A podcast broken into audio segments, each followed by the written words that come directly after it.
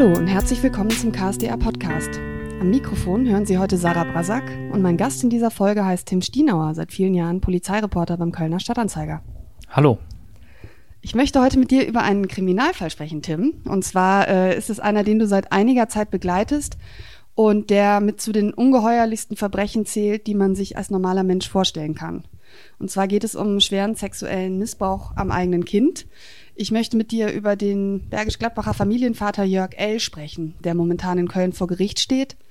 Du begleitest ja diesen Prozess und ich glaube, wir müssen ganz von vorne beginnen, denn dieser eine Fall aus Bergisch Gladbach, der hat eine ganze Welle von Ermittlungen ins Rollen gebracht.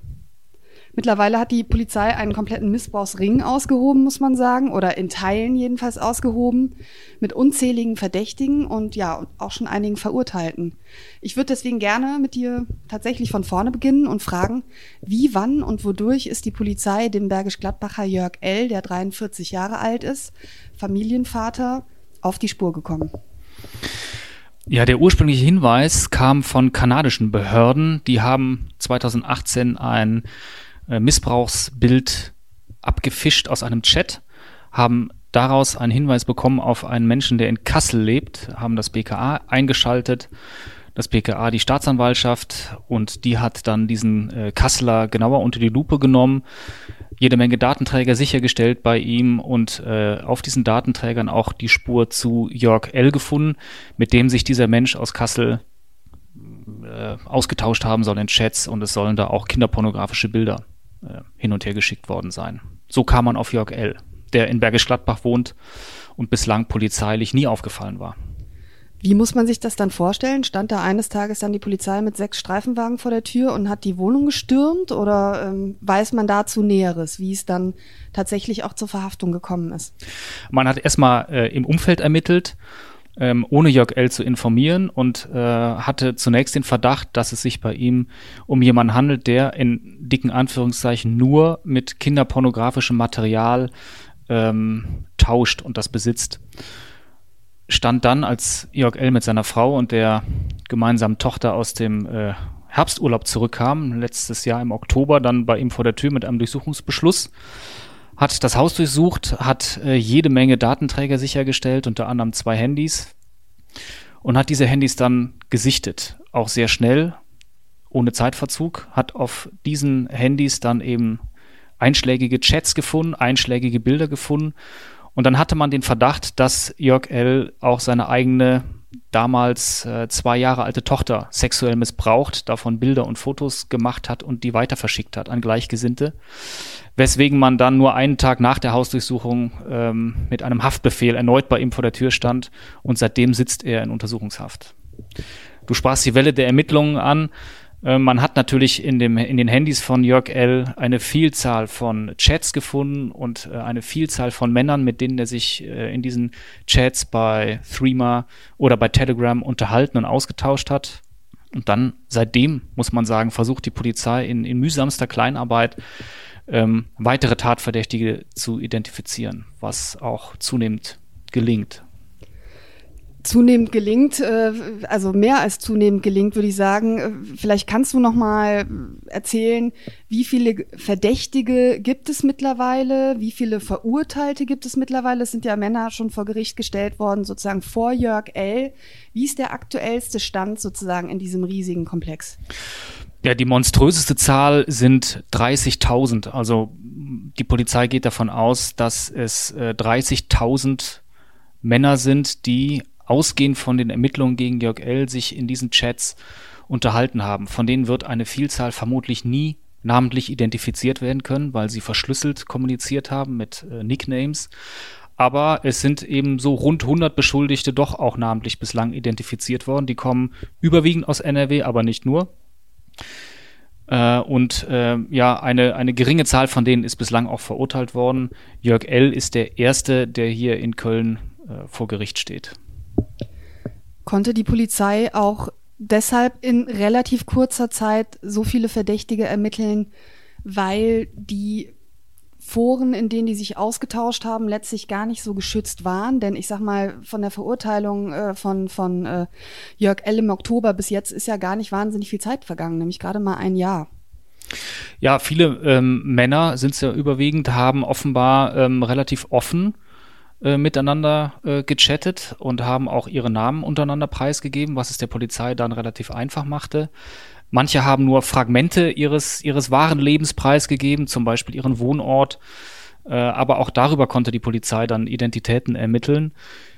Ja, viele Täter haben sich einfach sicher gefühlt. Ein, der Leiter, der Ermittlungsleiter äh, dieser BAU Berg, die auch gegen Jörg L. ermittelt hat, sagte mal, dass ähm, die Täter zwar durchaus hin und wieder darüber gesprochen hätten und gechattet hätten, dass wieder jemand aufgekippt sei, dass die Polizei ermittelt, aber er ist der Überzeugung, dass der Trieb bei diesen Männern dann am Ende doch so stark ist, äh, dass denen das egal ist, dass sie trotzdem weitermachen. Jetzt läuft der Prozess gegen Jörg L. seit mehreren Wochen, und zwar vor dem Kölner Landgericht und steht kurz vor dem Abschluss. Also am Dienstag soll das Urteil fallen. Ein Großteil dieses Prozesses, wo du ja dabei warst, lief zwar unter Ausschluss der Öffentlichkeit, nämlich um die Persönlichkeitsrechte von Jörg L., seiner Frau und der gemeinsamen Tochter zu schützen, aber vieles konntest du doch im Saal mitbekommen. Was mich am meisten interessieren würde, was ist dieser Jörg L. für ein Typ? Also sitzt da ein Monster vor einem, ja, wie man sich das jetzt irgendwie vorstellt, oder ähm, ist das dem ersten Anschein nach ein ganz normaler Mensch? Wenn das alles zutrifft, was man ihm vorwirft, was die Staatsanwaltschaft ihm vorwirft, dann äh, kommt das einem Monster sicher sehr nah. Aber ähm, also ich stelle mir optisch ein Monster nicht so vor, wie Jörg L. aussieht. Der sieht, äh, ja, ich glaube, es, man kann einfach nur sagen, normal. Alles, alles an ihm erscheint auf den ersten Blick normal. Sowohl sein Aussehen als auch sein ganzes Leben, was er bislang geführt hat. Zumindest der Teil, der im Sichtbaren stattfand. Er ist ähm, ja, Vater einer heute fast dreieinhalbjährigen Tochter, hat seine Frau vor vielen Jahren kennengelernt. Ähm, sie haben geheiratet, haben sich ein Haus in Bergisch Gladbach gekauft, hatten einen Hund. Dann haben sie eine Tochter bekommen 2017. Jörg L. hat in seiner Freizeit viel Zeit darauf verwandt, das, äh, das Heimkino im Keller auszubauen, hat mit Freunden gekocht, hat äh, sehr gerne Filme geschaut, also ein im positiven Sinne völlig durchschnittliches, biederes, bürgerliches Leben. Und er war zu Beginn des Prozesses, vor allem am ersten Prozesstag, war er äh, sichtlich äh, nervös, hat äh, gezittert, äh, klar in der in diesem für ihn völlig äh, äh, unbekannten Umfeld vor Gericht, viele Fotografen, alle Kameras auf ihn gerichtet, hat dann diese Nervosität an den nächsten Tagen abgelegt und hat hat ja viel gesagt, vieles aber unter Ausschluss der Öffentlichkeit. Deswegen weiß man nicht genau, was er da gesagt hat, weiß auch nicht, wie er sich im Einzelnen zu den Taten stellt. Aber wenn er mal gesprochen hat, wirkte auch das nachvollziehbar und äh, naja, in Teilen nachvollziehbar, muss man sagen, äh, wenn es um die Taten ging, äh, nicht. Aber er hat auch hin und wieder geweint oder mit den Tränen gekämpft, wenn die Sprache auf seine Tochter kam, die sich wohl zuletzt mal bei einer Freundin danach erkundigt hat, wo denn ihr Vater eigentlich sei.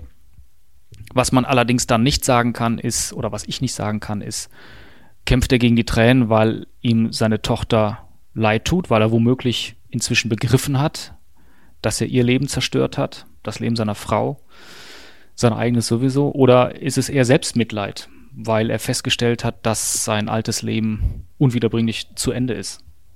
Er hat ja vor Gericht auch den Satz gesagt, das hat das Leben meiner Frau und Tochter komplett versaut, also das, ja, mhm. was er getan mhm. hat natürlich. Das heißt, du kannst eigentlich nicht sagen, ob er das ehrlich nachvollzieht und ehrlich einsieht, ob er es sogar bereut oder ob es eigentlich sozusagen eine Show ist, weil er weiß, das wird ihm möglicherweise ein paar Jahre Gefängnis ersparen können. Kann ich nicht sagen. Ich habe aber nicht den Eindruck, dass er die Taten, die ihm da vorgeworfen werden, man muss ja immer im Konjunktiv sprechen, weil es äh, das Urteil noch nicht gefallen ist. Aber ich habe nicht den Eindruck, dass er die Taten, die er da begangen haben soll, ernsthaft bereut oder dass er sie bedauert. Jedenfalls im, im öffentlichen Teil der Verhandlung sind solche Worte der Reue, des Bedauerns nicht gefallen. Ich habe die nicht wahrgenommen.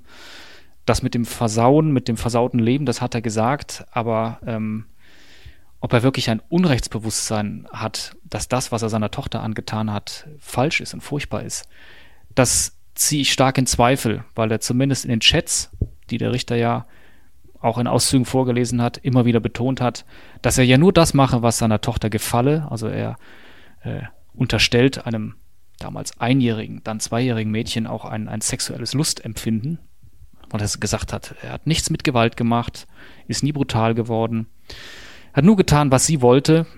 Und das ist natürlich, äh, spricht nicht unbedingt für ein Unrechtsbewusstsein, weil er hat ihr psychisch Gewalt angetan, sowieso aber auch körperlich, wenn man auf den Videos, äh, wenn auf den Videos zu sehen ist, dass er ihre Beinchen, ihre Ärmchen weggedrückt hat, um sie besser filmen zu können. Allein das ist bei so einem kleinen Kind natürlich auch körperliche Gewalt, aber das sieht er offenbar nicht.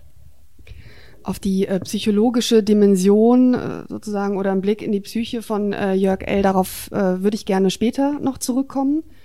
Denn ähm, du hast ja auch mit Psychologen über das Thema Kindesmissbrauch gesprochen, ähm, die natürlich dann auch Einblicke in solche Täter Köpfe geben können. Mhm. Ich würde aber gern noch ähm, sozusagen bei diesem Gerichtsprozess bleiben und bei der Frage, welche Rolle die Frau da spielt. Ist die eigentlich anwesend im Gerichtssaal den ganzen Tag? Also sitzt die da irgendwo, wo auch die Presse sitzt? Wer sitzt da überhaupt in diesem Gerichtssaal?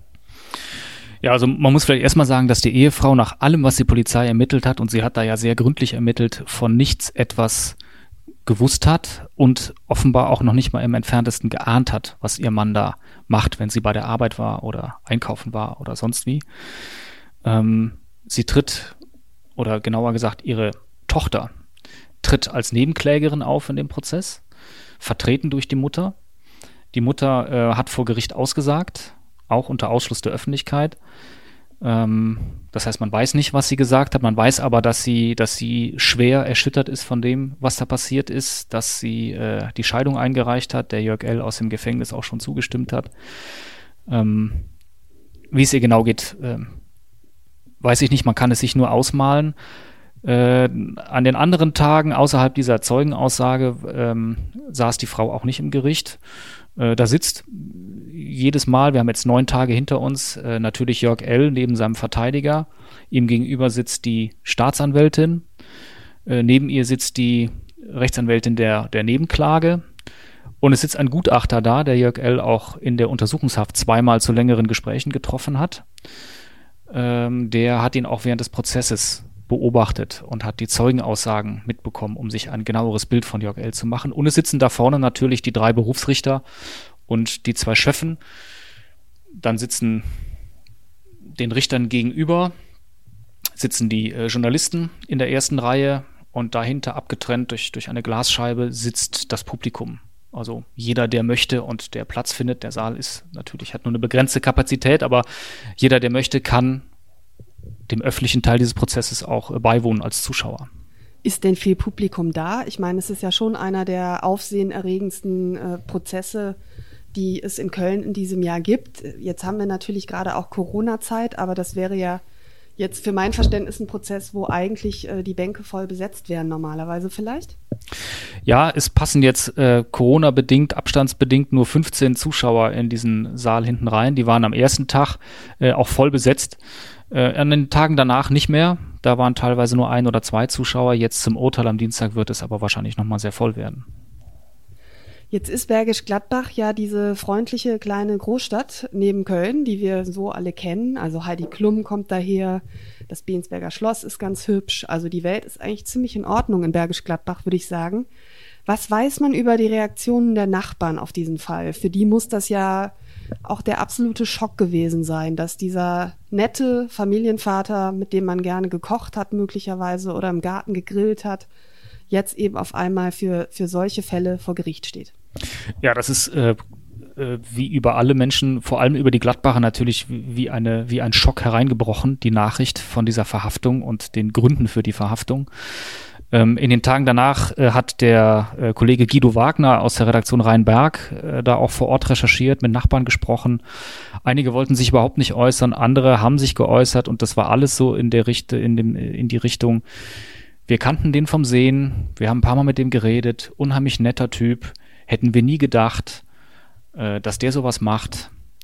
Und ähm, natürlich, es ist reiner Zufall, dass der jetzt in Bergisch Gladbach wohnt. Nun leidet der ganze Ort darunter, weil das Ding auch den, den Namen Missbrauchskomplex Bergisch Gladbach bekommen hat und die Ermittlungsgruppe der Kölner Polizei, besondere Aufbauorganisation Berg. Äh, aber es ist tatsächlich reiner Zufall, ähm, weil er nun mal aus Bergisch Gladbach kommt. Jörg L. ist auch nicht der Strippenzieher oder der Hauptverdächtige in diesem ganzen Komplex oder derjenige, der irgendwelche Chatgruppen administriert hätte. All das ist er nicht, sondern er ist einfach schlicht und ergreifend der Erste, die erste Spur in diesem Verfahren mit inzwischen so vielen Verdächtigen.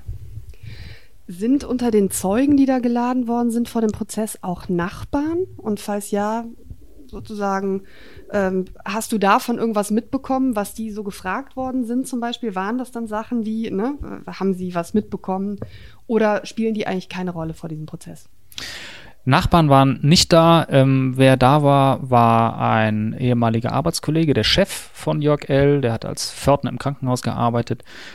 Sein Chef war da, der aber auch gleichzeitig sein Freund geworden ist über die Jahre. Dann hat ähm, eine Freundin von Jörg L. und dessen Ehefrau ausgesagt. Die Familien haben viel zusammen unternommen. Dann hat der Bruder von Jörg L. ausgesagt. Dann hat sein äh, langjähriger und bester Freund ausgesagt. Die kennen sich seit, seit äh, vielen, vielen Jahren. Und ähm, was all diesen Aussagen gemein ist, ist, dass niemand etwas mitbekommen hat. Und nicht nur das, dass niemand etwas Negatives über Jörg L. gesagt hat. Der ehemalige Chef und Freund von ihm sagte zum Beispiel, ähm, das sei sein bester Mitarbeiter gewesen. Ähm, er habe auch in Vorbereitung auf den Prozess nur überlegt, ob er irgendwas Schlechtes über den sagen kann, aber er hat sich entschuldigt. Er hat gesagt, es tut mir leid, mir ist nichts eingefallen. Er hat aber auch gesagt, ich bin noch nie so geh- und enttäuscht worden von einem Menschen wie von Jörg L. Sein bester langjähriger Freund hat sich ähnlich geäußert auf die Frage des Richters, ob er Jörg L. denn mal im Gefängnis besuchen würde. Hat er gesagt, nein, da verspürt er kein Bedürfnis. Ähm, er hat die Freundschaft zerstört mit der Scheiße, die er gebaut hat, so hat er es ausgedrückt, und er möchte ihn nicht sehen. Und da hat man auch gesehen, dass Jörg L. das nahe ging. Äh, er hat immer wieder den Blickkontakt gesucht zu seinem Freund, aber der hat ihn keines Blickes gewürdigt, ihn gar nicht angeguckt und ähm, das war auch so ein Moment, wo man, wo man gemerkt hat als Zuschauer, jetzt, der scheint jetzt erst richtig zu kapieren, dieser äh, Jörg L., dass er nicht nur sein eigenes Leben komplett versaut hat und vielleicht das seiner Ehefrau und der Tochter, also nicht nur vielleicht, sondern mit Sicherheit, sondern auch das seines kompletten Umfeldes, seiner kompletten Familie, seiner Freunde, seiner Arbeitskollegen, ähm, die alle nicht begreifen können, wie das passieren konnte. Und die sich selbst möglicherweise auch ein Stück in Zweifel ziehen, ne? dass sie das dass sie nichts nicht gemerkt haben. haben. Jetzt hat sich Jörg L. ja auch mit anderen Männern getroffen, nämlich Männern, mit denen er gechattet hat oder er hat sich zumindest verabredet, um diese Männer zu treffen. Waren da ebenfalls andere Verdächtige als Zeugen geladen? Ja, es war einer da, mit dem man sich getroffen hat. Man äh, hat wohl auch die gemeinsamen Kinder in einer Wellness-Landschaft im Ruhrgebiet äh, missbraucht ähm, und hatte sich auch für ein Treffen verabredet, kurz vor Jörg Els Verhaftung, wo man ähm, auch wiederum seine eigenen Kinder missbrauchen wollte, vorher mit Schokolikör ruhig stellen wollte, um sie dann in Ruhe missbrauchen zu können. Der hat auch ausgesagt, ähm, der ist auch schon verurteilt worden zu einer langen Haftstrafe. Ein anderer, äh, mit dem er gechattet und sich getroffen haben soll, der sollte, war auch geladen als Zeuge, aber der ist jetzt ebenfalls kürzlich angeklagt worden und hat dann von seinem Recht auf Aussageverweigerung Gebrauch gemacht. Der ist dann gar nicht erst erschienen. Ich denke aber mal, dass die äh, vorhandenen Chatprotokolle für die Polizei dann auch aus, aufschlussreich genug dafür sind, um diesen Prozess auch ohne viele weitere Zeugen dann ähm, ja fortzuführen. Jetzt hat ja die Staatsanwaltschaft in ihrem Plädoyer 13,5 Jahre Haft für Jörg L. gefordert und anschließende Sicherungsverwahrung. Das heißt, dass er womöglich nach diesen 13,5 Jahren Haft, wenn es dann so viele werden, nie wieder aus dem Gefängnis kommt. Wie hat die Staatsanwaltschaft das begründet? Die Staatsanwaltschaft sieht bei Jörg L einen Hang zur Begehung schwerer Straftaten. Äh, und dadurch bedingt ist er eine Gefahr für die Allgemeinheit. Das ist eine Voraussetzung für die Verhängung von Sicherungsverwahrung. Und das bedeutet, du hast es gesagt, dass er eben nicht nach Verbüßung einer Haftstrafe automatisch freikäme, sondern dass dann in regelmäßigen Abständen überprüft wird, ob er immer noch diese Gefahr darstellt. Und erst wenn das verneint werden kann durch Gutachter, äh, dann kann er damit rechnen, wieder freizukommen. Ähm, aber im äußersten Falle eben kommt er womöglich nie wieder frei. Diesen Hang zur Begehung schwerer Straftaten begründet die Staatsanwaltschaft damit, dass, äh, also mit der Vielzahl der Taten, die man ihm offenbar nachweisen kann, auch dadurch, dass die Taten in ihrer Intensität immer mehr zugenommen haben im Laufe der Zeit und dass er schon als ähm, Jugendlicher eine seine damals minderjährige Cousine sexuell missbraucht haben soll. Ähm, diese Taten wurden allerdings nie angezeigt. Die Cousine hat aber ausgesagt als Zeugin jetzt vor Gericht in der Verhandlung, auch unter Ausschluss der Öffentlichkeit. Und die Staatsanwaltschaft hat eben auch diese Taten von damals herangezogen für die Begründung dieses Hangs. Jetzt hat Jörg L. ja angegeben, dass er selbst Opfer von Missbrauch gewesen ist in seiner Kindheit. Ist das ein, wenn man so will, typischer Fall? Also jemand wird als Kind selbst missbraucht und dann als Erwachsener zum Täter? Das ist ganz schwer zu sagen. In dem Fall, ähm, er hat, also Jörg L. hat seiner Frau am Abend nach der Hausdurchsuchung, das war der letzte Abend in Freiheit, hat er ihr erstmals erzählt, dass er als Kind oder Jugendlicher von einem älteren Nachbarn missbraucht worden sein soll über einen längeren Zeitraum. Er hat ihr gegenüber das so dargestellt, als habe ihn das belastet, als habe er gewollt, dass das aufhöre. Es hat dann aufgehört, als dieser Nachbar irgendwann weggezogen sei. Er hat allerdings auch vorher schon in Chats mit Gleichgesinnten von diesem Missbrauch durch den Nachbarn berichtet. Da hat er das allerdings ganz anders dargestellt. Hat äh, nicht davon geredet, dass ihn das belastet habe, sondern hat das vielmehr als eine Art positive Erfahrung dargestellt. Insofern ist völlig unklar, was dieser mutmaßliche eigene Missbrauch, äh, ob der ihn geprägt hat oder in welcher Form. Er konnte auf, auf Nachfrage des Gerichts, der Staatsanwaltschaft vor Gericht, diesen Widerspruch zwischen Chat und dem Gespräch mit seiner Frau auch nicht wirklich auflösen. Du hast auch mit Psychologen über das Thema Kindesmissbrauch gesprochen und über Menschen, die eben Kinder missbrauchen. Ähm, was sagen die? Sind Menschen wie Jörg L. therapierbar oder ist, sprechen auch die eben völlig zu Recht davon, dass da eine Sicherungsverwahrung äh, angebracht ist? Äh, das ist unterschiedlich. Es gibt äh, Täter, die durchaus therapierbar sind, zumindest dahingehend, dass sie ihre, ihre Impulse irgendwann so unter Kontrolle kriegen, dass sie äh, sich rechtzeitig Hilfe suchen oder Situationen selbstständig entkommen in denen es zu Übergriffen auf Kinder kommen könnte. Es gibt aber auch ähm, Menschen, die das nicht können. Und ich habe mit einer Psychologin gesprochen, die seit fast 20 Jahren äh, Täter, Vergewaltiger in Gefängnissen betreut, Täter, denen schwerste Sexualstraftaten vorgeworfen werden, auch Kindesmissbrauch. Und die berichtete, dass manche Männer sind es ja, ne, vorwiegend, dass manche ähm, erst im Laufe der Therapie, nach vielen Jahren, wenn sie konfrontiert werden mit Opferberichten, mit Opferbriefen erst dann realisieren, was sie für ein Leid verursacht haben und dann regelrecht zusammenbrechen in der Therapie und sagen, dass sie entweder nicht mehr leben wollen oder dass man sie doch bitte nie wieder aus dem Gefängnis entlassen möge, weil sie Angst haben, dass sie es draußen nicht packen. Die Psychologin erwähnte aber auch den Fall zweier Männer, die wegen Kindesmissbrauchs saßen und die an allen Therapien teilgenommen haben, da einen vernünftigen Eindruck gemacht haben und dann hat man bei einer routinemäßigen Zellenkontrolle bei diesen Männern selbst geschriebene Geschichten gefunden, in denen sie fantasiert haben über Kindesmissbrauch. Und zwar derart übel, dass die Psychologin, die vieles erlebt hat, gesagt hat, sie musste das zweimal weglegen, ehe sie es zu Ende lesen konnte. Und das zeigte ihr, dass es eben bei diesen beiden Männern das alles nichts fruchtet. Und sie sagte, es gibt eine kleine Zahl von sexuellen Sadisten, die mit der derzeitigen Möglichkeit von Therapie nicht behandelbar sind. Vielleicht gibt es irgendwann Möglichkeiten der Therapie oder Medikamente, mit denen das geht, aber im Moment bleibt eine gewisse kleine Zahl von Tätern, die nicht therapierbar sind und bei denen hilft tatsächlich dann einfach nur so wegsperren und verwahren, dass sie äh, für die Allgemeinheit nicht mehr gefährlich sein können. Wir haben uns als Redaktion nach gründlichen Überlegungen ja dazu entschieden, in der Berichterstattung auch einige wenige grausame Details zu beschreiben, die Jörg L. vorgeworfen werden. Ähm, bevor wir über diese Details jetzt zu sprechen kommen, und damit möchte ich den Zuhörerinnen und Zuhörern auch die Gelegenheit geben, diesen Podcast jetzt auszuschalten, wenn sie diese Details nicht hören wollen, kannst du noch mal erklären, warum du das für wichtig hältst, solche Details auch zu nennen? Ja, also zum einen ist es so, dass die Tatvorwürfe, die Jörg L. gemacht werden, äh, Teil der öffentlichen Hauptverhandlung waren. Das heißt, die Staatsanwältin hat am ersten Prozesstag, als die Öffentlichkeit zugelassen war, über eine Stunde lang aufgelistet, was Jörg L. alles vorgeworfen wird. Das ging konkret auch in die Details. Und das war dann sozusagen öffentlich. Also da geht es jetzt nicht um Taten, die irgendwo in einer Ermittlungsakte vergraben sind und unter Verschluss wären, sondern das ist vor Publikum, vor Zuschauern ausgebreitet worden. Insofern stellt sich für uns als Journalisten dann auch die Frage, wenn das alles öffentlich thematisiert wurde, sind wir dann in der Pflicht oder ähm, können, sollten, dürfen, müssten wir das dann auch alles eins zu eins in der Zeitung äh, transportieren? Oder müssen wir doch irgendwie filtern, weil man das den, den Menschen so nicht zumuten kann in dieser ungefilterten Form?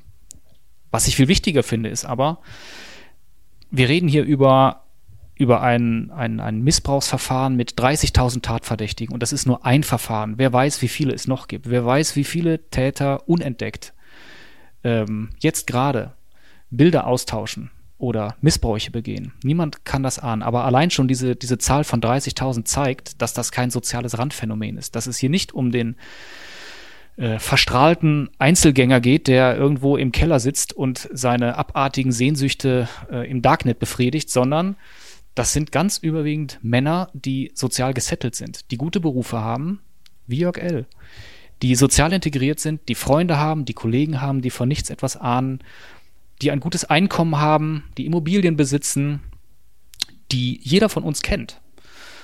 Und äh, ich finde, das ist ein gesellschaftliches Phänomen. Wir müssen darüber debattieren, wir müssen diskutieren, wir müssen gucken, äh, wie gehen wir mit den Tätern um. Wir müssen vor allem ein Bewusstsein schaffen bei jedem von uns, dass es gelingt, Missbräuche so früh wie möglich zu identifizieren, Täter zu identifizieren, vor allem Kinder zu retten und als Diskussionsgrundlage bin ich überzeugt, müssen wir erstmal konkret benennen, worum es hier überhaupt geht. Mit Kindesmissbrauch meint jeder etwas anfangen zu können. In der Berichterstattung heißt es dann oft, Männer vergreifen sich an Kindern oder Männer vergehen sich an Kindern. Das klingt für meine Begriffe verharmlosend, bagatellisierend. Diese Männer, um die es hier geht, die vergehen sich nicht an Kindern, die vergreifen sich nicht an Kindern. Das klingt beiläufig, irgendwie zufällig. Es geht hier auch nicht um Bilder, die irgendwie zufällig mal am Strand so aus der Hüfte heimlich von Kindern aufgenommen werden, sondern ähm, diese Männer, um die es hier geht, die planen sexuelle Missbräuche ihrer eigenen Kinder teilweise im Säuglingsalter sehr genau. Die planen sehr genau, wie sie das geheim halten können, um möglichst lange die Kinder missbrauchen zu können und sich mit Gleichgesinnten darüber auszutauschen. Und ich finde, darüber müssen wir reden. Das muss viel mehr in die Öffentlichkeit. Und wie gesagt, da muss man konkret benennen, worum es geht. Nicht alle Details, auch nicht jedes Detail in der Tiefe. Es geht auch vor allem nicht darum, Bilder oder Videos zu zeigen.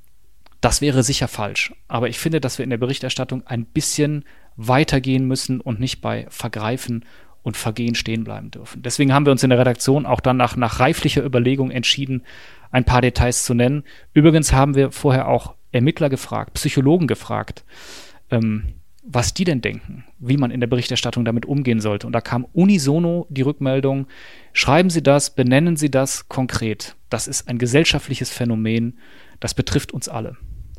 Dieses Plädoyer kam ja nicht zuletzt auch von NRW-Innenminister Herbert Reul, der ja auch gesagt hat, erst nachdem er vier, fünf ganz konkrete Beispiele bekommen hat, ist ihm sozusagen wie Schuppen von den Augen gefallen, worum es wirklich eben geht und Richtig, ja. was ihn auch dazu bewogen hat, dann äh, die Zahl der Polizisten deutlich aufzustocken, äh, um dieses Thema anzugehen. Das heißt, in diesem Fall hat es sogar konkret dazu geführt, dass sich die Ermittlungsarbeit deutlich verbessern konnte, eben weil der Innenminister persönlich ähm, ja diesen Schock letztlich auch erlitten hat ähm, durch diese Details.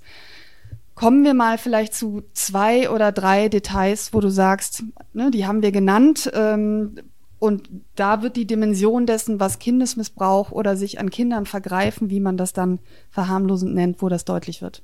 Ja, ich will vielleicht vor, vorweg sagen, was ich durchaus nachvollziehen kann und absolut verstehe, ist, dass die Angehörige, in dem konkreten Fall zum Beispiel auch die Ehefrau von Jörg L., überhaupt kein Interesse daran hat, ähm, dass ihre Nachbarn oder Arbeitskollegen aus der Zeitung erfahren, was ihr Mann mit ihrer Tochter gemacht hat. Denn die Frau und ihre Tochter leben ihr Leben ja weiter und äh, begegnen diesen Menschen noch täglich vielleicht. Ähm, da habe ich vollstes Verständnis für und deshalb, so haben wir es auch in der Berichterstattung gehalten, beziehe ich mich jetzt, wenn ich die Details nenne, nicht auf den Fall Jörg L., auch nicht auf andere konkrete einzelne Täter, sondern auf Taten, die diese Täter in dem gesamten Missbrauchsverfahren äh, begangen haben.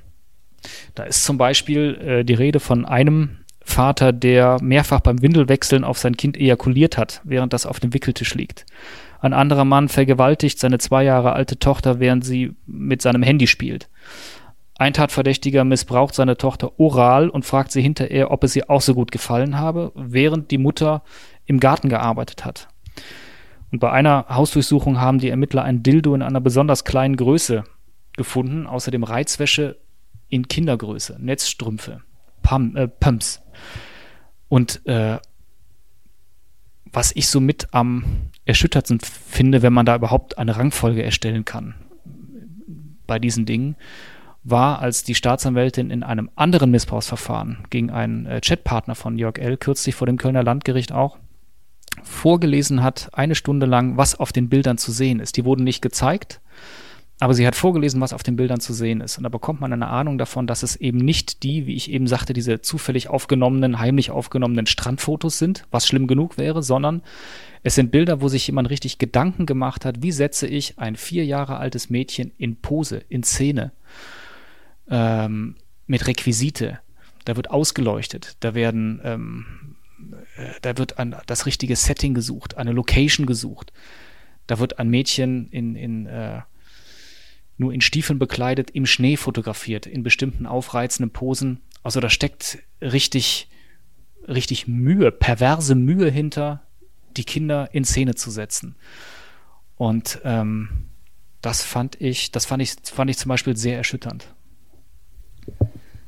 Du hast neun Prozesstage gegen Jörg L begleitet und du hast dich natürlich auch vorher schon intensiv mit dem Thema beschäftigt, weil das ja eben seit Oktober ähm, es diesen, diesen Missbrauchskomplex gibt, der immer größer wird. Du hast auch selbst Kinder. Was macht es eigentlich mit dir, wenn du stundenlang und in allen Einzelheiten mithören musst, was Jörg L. konkret mit seiner Tochter und anderen Kindern, was andere Täter mit ihren Kindern gemacht haben sollen? Wie verarbeitet man das? Schläfst du schlecht? Ähm also ich muss klar sagen, das, was man jetzt hier in den letzten Monaten zu diesem Thema erfahren hat, gehört zu den grausamsten und fürch fürchterlichsten Dingen, die ich in meinem Berufsleben äh, mitbekommen habe. Nur ist es so, dass man als, äh, als Polizeireporter viele schlimme Dinge sieht und hört und vor allen Dingen auch äh, mit den Folgen konfrontiert ist. Und aus irgendeinem Grund, den ich gar nicht erklären kann, gelingt es mir, eine Distanz zu diesen Dingen zu bewahren, eine gesunde Distanz. Ähm, ich nehme zwar einiges mit nach Hause, äh, spreche auch drüber, aber es ist glücklicherweise nicht so, dass es mich um den Schlaf bringt. Und ich glaube, ohne diese Distanz könnte man ähm, diesen Job auch gar nicht machen. Was mir, was mir durchaus hilft, ist, mich mit Kollegen zu unterhalten von anderen Medien, die, ähm, die im gleichen Umfeld arbeiten und recherchieren. Beispielsweise im Fall Jörg L. die Kollegen, die im Gericht äh, jetzt neben mir sitzen, die Journalisten die auch teilweise äh, Väter oder Mütter sind und ähm, jetzt das Gleiche erleben wie ich und auch damit umgehen müssen, auch darüber berichten müssen.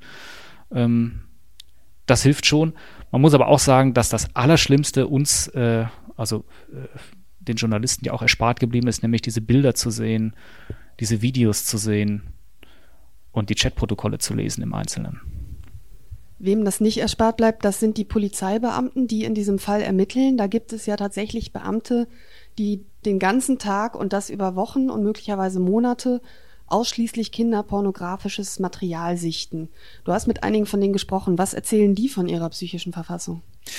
Ja, auch da ist es so, dass viele, dass vielen es gelingt, so eine Distanz dazu aufzubauen. Das klingt für mich auch äh, äh, ja schwer greifbar, wenn man das, wie du sagst, über Monate, täglich, stundenlang nichts anderes macht als das. Ähm, aber auch da geht's, äh, ist es ja gut, dass es, dass es viele Menschen gibt, offenbar denen das gelingt, sonst äh, würde man in diesen Ermittlungen überhaupt nicht vorankommen. Kann man gar nicht hoch genug einschätzen. Aber einer berichtete mir zum Beispiel, dass er das nur wenige Wochen durchgehalten hat und dann ähm, wieder auf seine alte Dienststelle versetzt wurde. Ähm, was viele berichten, ist, dass es gar nicht mal die Bilder sind und die Videos, sondern es ist die Tonspur, es sind die Hilfeschreie der Kinder, es ist das Weinen der Kinder, es ist aber auch diese unglaublich brutale, menschenverachtende Fäkalsprache, die die Täter ihren Kindern gegenüber benutzen oder auch in den Chats äh, benutzen, wenn sie mit anderen Männern über den Missbrauch ihrer Kinder sprechen. Ähm, die die Ermittler äh, ganz schwer belasten. Drei sind darüber auch krank geworden, dauerhaft krank geworden. Dass er wohl die Polizei sehr viel Wert auf die Psychohygiene ihrer Ermittler legt. Das war, glaube ich, auch nicht immer so, aber inzwischen wird dem ein ganz hoher Stellenwert äh, zugeschrieben. Ähm, also die haben, die Ermittler bekommen, haben jederzeit die Gelegenheit, mit Seelsorgern beispielsweise zu sprechen, haben jederzeit die Gelegenheit, sich aus den Ermittlungen auszuklinken, wenn sie das nicht mehr ertragen. Wird auch räumlich darauf geachtet, im LKA zum Beispiel, äh, aber auch hier in Köln, dass die Ermittler in Großraumbüros arbeiten, nicht alleine für sich stundenlang im Einzelbüro vor dem Rechner sitzen und damit konfrontiert sind mit diesen Bildern. Die achten gegenseitig aufeinander. Und was ich, was ich ganz schwer finde, so, ähm, man, kann, man hat ja so viele äh, Möglichkeiten als Polizist in anderen Bereichen auch zu arbeiten. Das ist ein sehr, sehr vielfältiger Beruf. Wieso es ausgerechnet einen dahin zieht, das zu tun? Wie gesagt, nochmal, glücklicherweise gibt es genug, äh, hoffe ich, die das machen. Äh, aber ein Ermittler aus dem LKA sagte dazu, er selbst Familienvater macht das seit vielen Jahren und der führte so eine intrinsische Motivation an. Also, dass es ihm darum geht, Kinder zu retten, Missbrauchstäter dingfest zu machen, dingfest zu machen. Das treibt ihn an, das spornt auch seine Kollegen an. Man hat ein gutes Team, wo man sich austauscht und ähm, deswegen macht er das. Das finde ich auch ein Stück weit nachvollziehbar. Das heißt, alle, die da sitzen und dieses Material sichten, machen das auch freiwillig. Da wird niemand zu gezwungen. Genau. Ja. Jetzt hat die NRW-Polizei im vergangenen Jahr ja nicht nur in diesem Missbrauchskomplex Bergisch Gladbach äh, ermittelt mit seinen immer größeren Ausmaßen, sondern ähm, auch Fälle von Missbrauch in, in, in Lüchte und in Münster aufgedeckt, mit jeweils ja auch Dutzenden Tatverdächtigen. Warum haben sich diese Taten zuletzt so gehäuft? Also gefühlt haben wir eine Zeit lang wirklich über einen Missbrauchskomplex nach dem anderen ja auch berichtet und tun es immer noch. Und warum ausgerechnet in NRW? Das ist kein Zufall, dass das in NRW passiert, was allerdings nicht daran liegt, dass hier besonders viele äh, Missbrauchstäter leben würden, sondern es liegt daran, dass, äh, dass mit Lüchte natürlich so ein Fall aufgekommen ist. Im Zuge dessen, du hast es eben angesprochen, der Innenminister Herbert Reul ähm, diese gewaltige Dimension des äh, Themas äh, erkannt hat und eben selbst auch sich solche Videos hat zeigen lassen und danach ganz schnell verfügt hat, dass diesem Thema Kindesmissbrauch bei der Polizei NRW eine große Bedeutung zugemessen wird. Er hat viele, viele Millionen ähm, investiert. Ich glaube, rund 30 Millionen äh, bis nächstes Jahr sollen für äh, sollen in die Technik, in die Verbesserung der Technik fließen. Er hat ähm, dafür gesorgt, dass Dienststellen aufgestockt werden, dass Kindes, der Kampf gegen Kindesmissbrauch ein Schwerpunktthema wird in NRW. Und dann ist es natürlich verständlich, je mehr man in diesem Bereich ermittelt, je tiefer man da äh, durchdringt, desto mehr Täter und desto mehr Taten ähm, ermittelt man natürlich auch. Und ähm, anders als früher ist es inzwischen so, dass diese, dass diese Männer ja äh, miteinander chatten und wie wir vorhin gesagt haben, auch relativ unvorsichtig teilweise miteinander chatten. Und wenn man einen ermittelt, dann gelingt es direkt im Schneeballverfahren ganz viele weitere zu ermitteln und über die wiederum weitere. Und das nimmt dann äh, kaum ein Ende, so ein Verfahren, wenn es einmal begonnen hat. Und da haben wir jetzt in NRW tatsächlich ähm, mehrere große gehabt. Ist NRW damit auch Vorreiter für ganz Deutschland? Also gucken die anderen Polizeibehörden in anderen Bundesländern ähm, sich was von NRW möglicherweise auch künftig ab? Was, was ist da dein Stand? Also meines Wissens ist NRW tatsächlich das erste Bundesland, das den Kampf gegen Kindesmissbrauch äh, so weit nach vorne gestellt hat und da so vorangeht mit äh, Personal und mit Geld. Und ich könnte mir sehr gut vorstellen, dass das äh, auch Modellcharakter hat für andere Bundesländer. Vielen Dank, Tim, für dieses äh, ja, sehr offene und sehr interessante und auch erschütternde Gespräch. Ähm, das Urteil gegen Jörg L. fällt am kommenden Dienstag. Du wirst da sein, auch im äh, Gerichtssaal und anschließend darüber berichten für den Kölner Stadtanzeiger, was man dann nachlesen kann in der Printausgabe am Mittwoch und natürlich auch auf www.ksda.de. Ja, ich äh, sage auf Wiederhören und bis zur nächsten Folge. Ja, vielen Dank. Tschüss.